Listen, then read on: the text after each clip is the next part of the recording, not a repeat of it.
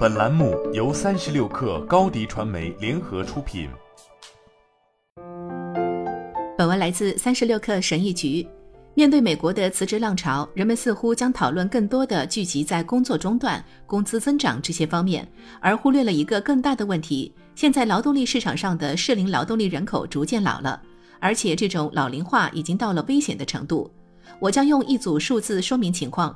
目前，美国的中位数年龄是三十八点一岁。自婴儿潮以来，这个数字每年会增加约零点一五岁。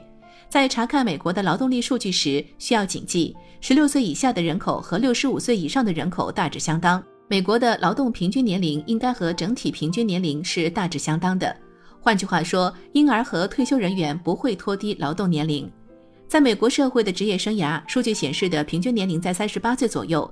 根据美国劳工统计局的数据，不同行业的平均年龄大概是这样的。房地产经纪人四十九点一岁，汽车机械维修师四十七点四岁，工厂经理五十点一岁，大巴车司机五十五点六岁，家政清洁工五十点六岁，家庭保健人员四十七点二岁，电器行业从业人员四十六点八岁。还有很多职业的平均年龄比上述列表上的年龄更大。我选择上述几个职业是有原因的。上述的职业比较好入门，你可以在任何一座城市从事这些工作。但是换一个角度讲，既然这些职业比较好入门，理论上年轻人应该更多，平均年龄应该偏低才对。然而事实并非如此。那么为什么这些行业的平均年龄会这么高呢？Y 世代是特殊的一代，他们在进入劳动力市场时就遭遇了互联网经济泡沫，在二十多岁时又经历了经济萧条，现在当他们的人生刚刚稳定时，又迎来了持久的影响全球的疫情。简言之，他们的整个前半生都充满了经济方面的危机。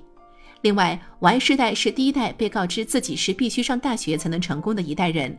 我甚至到现在还会听到类似的演讲。这一代人在青少年时期就被灌输了以下思想：没有好大学就意味着没有好工作，非大学生的职业生涯从一开始就是失败的。这是一种错误的、荒谬的说法。但 Y 世代正是听着这样的声音成长起来的。Y 世代上大学的人数达到了新高。但是读书是否有经济意义，或者对每个个体是否有实际意义，我们需要在这里打一个问号。上大学还使得这一代人有了这样一种观点：一旦你在教育上花去了十万美元，你自然而然的就会觉得自己不应该再从事体力劳动。对那些 GPA 为三点二左右的学生来说，他们最后的归宿大多是成为白领，忍受着低工资，即使意识到自己正在做一份糟糕的工作，也无能为力。与此同时，在维修、机电行业和工厂中，仍然是婴儿潮一代的人在从事这些行业，而我们似乎很满意这样的现状。通过工作为自己和家人赚取生活费用是很多人的骄傲。现在人们的主业变得不再稳定，纷纷开始寻找副业，或者称为内容创作者，或者干脆辞职，重新摸索自己的职业出路。当然，灵活的就业对社会有一定的价值，但并不是每个人都能实现自己的梦想。内容创作者的大风吹起，更多千禧一代加入这个行列，结果就是真正使得社会运转的行业将会进一步出现劳动力短缺。一千根相反的辐条并不能形成一个轮子，反而会把地板搞得乱七八糟。这就是美国目前劳动力市场的现状。我认为有必要纠正现状。我的很多朋友都从事贸易工作，他们普遍比我认识的大学生和白领要做得更好，而且他们有着更高的收入，也没有债务。历史的钟摆可能会向回摆动，我们需要在婴儿潮一代退休之前，在市场上开始缺乏熟练劳动力之前纠正这一切。现在已经出现了越来越多关于 Z 世代对学校感到失望的报道。事实证明，他们比任何一代人都更精通财务，社会参与度也更高。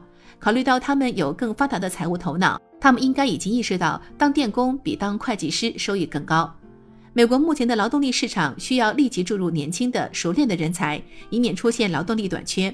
Z 世代可能会是扭转现状的一代。好了，本期节目就是这样，下期节目我们不见不散。